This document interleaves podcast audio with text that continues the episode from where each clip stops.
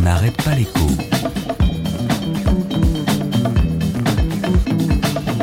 Alexandra Ben Saïd. Ah, ça nous rajeunit pas.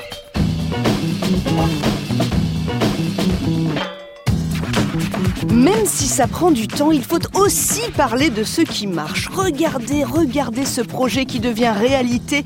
Une idée aussi vieille que mon embauche à France Inter. Donc là, je vous parle du siècle dernier. C'est le GPS européen Galiléo, le serpent de mer absolu.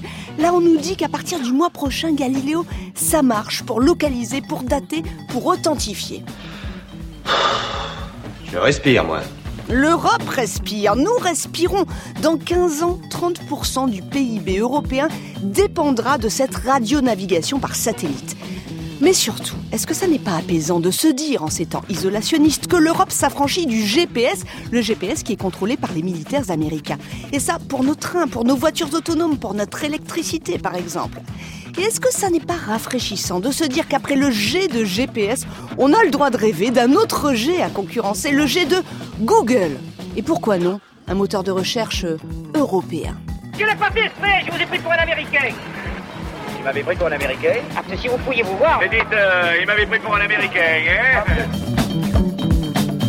On n'arrête pas l'écho sur France Inter.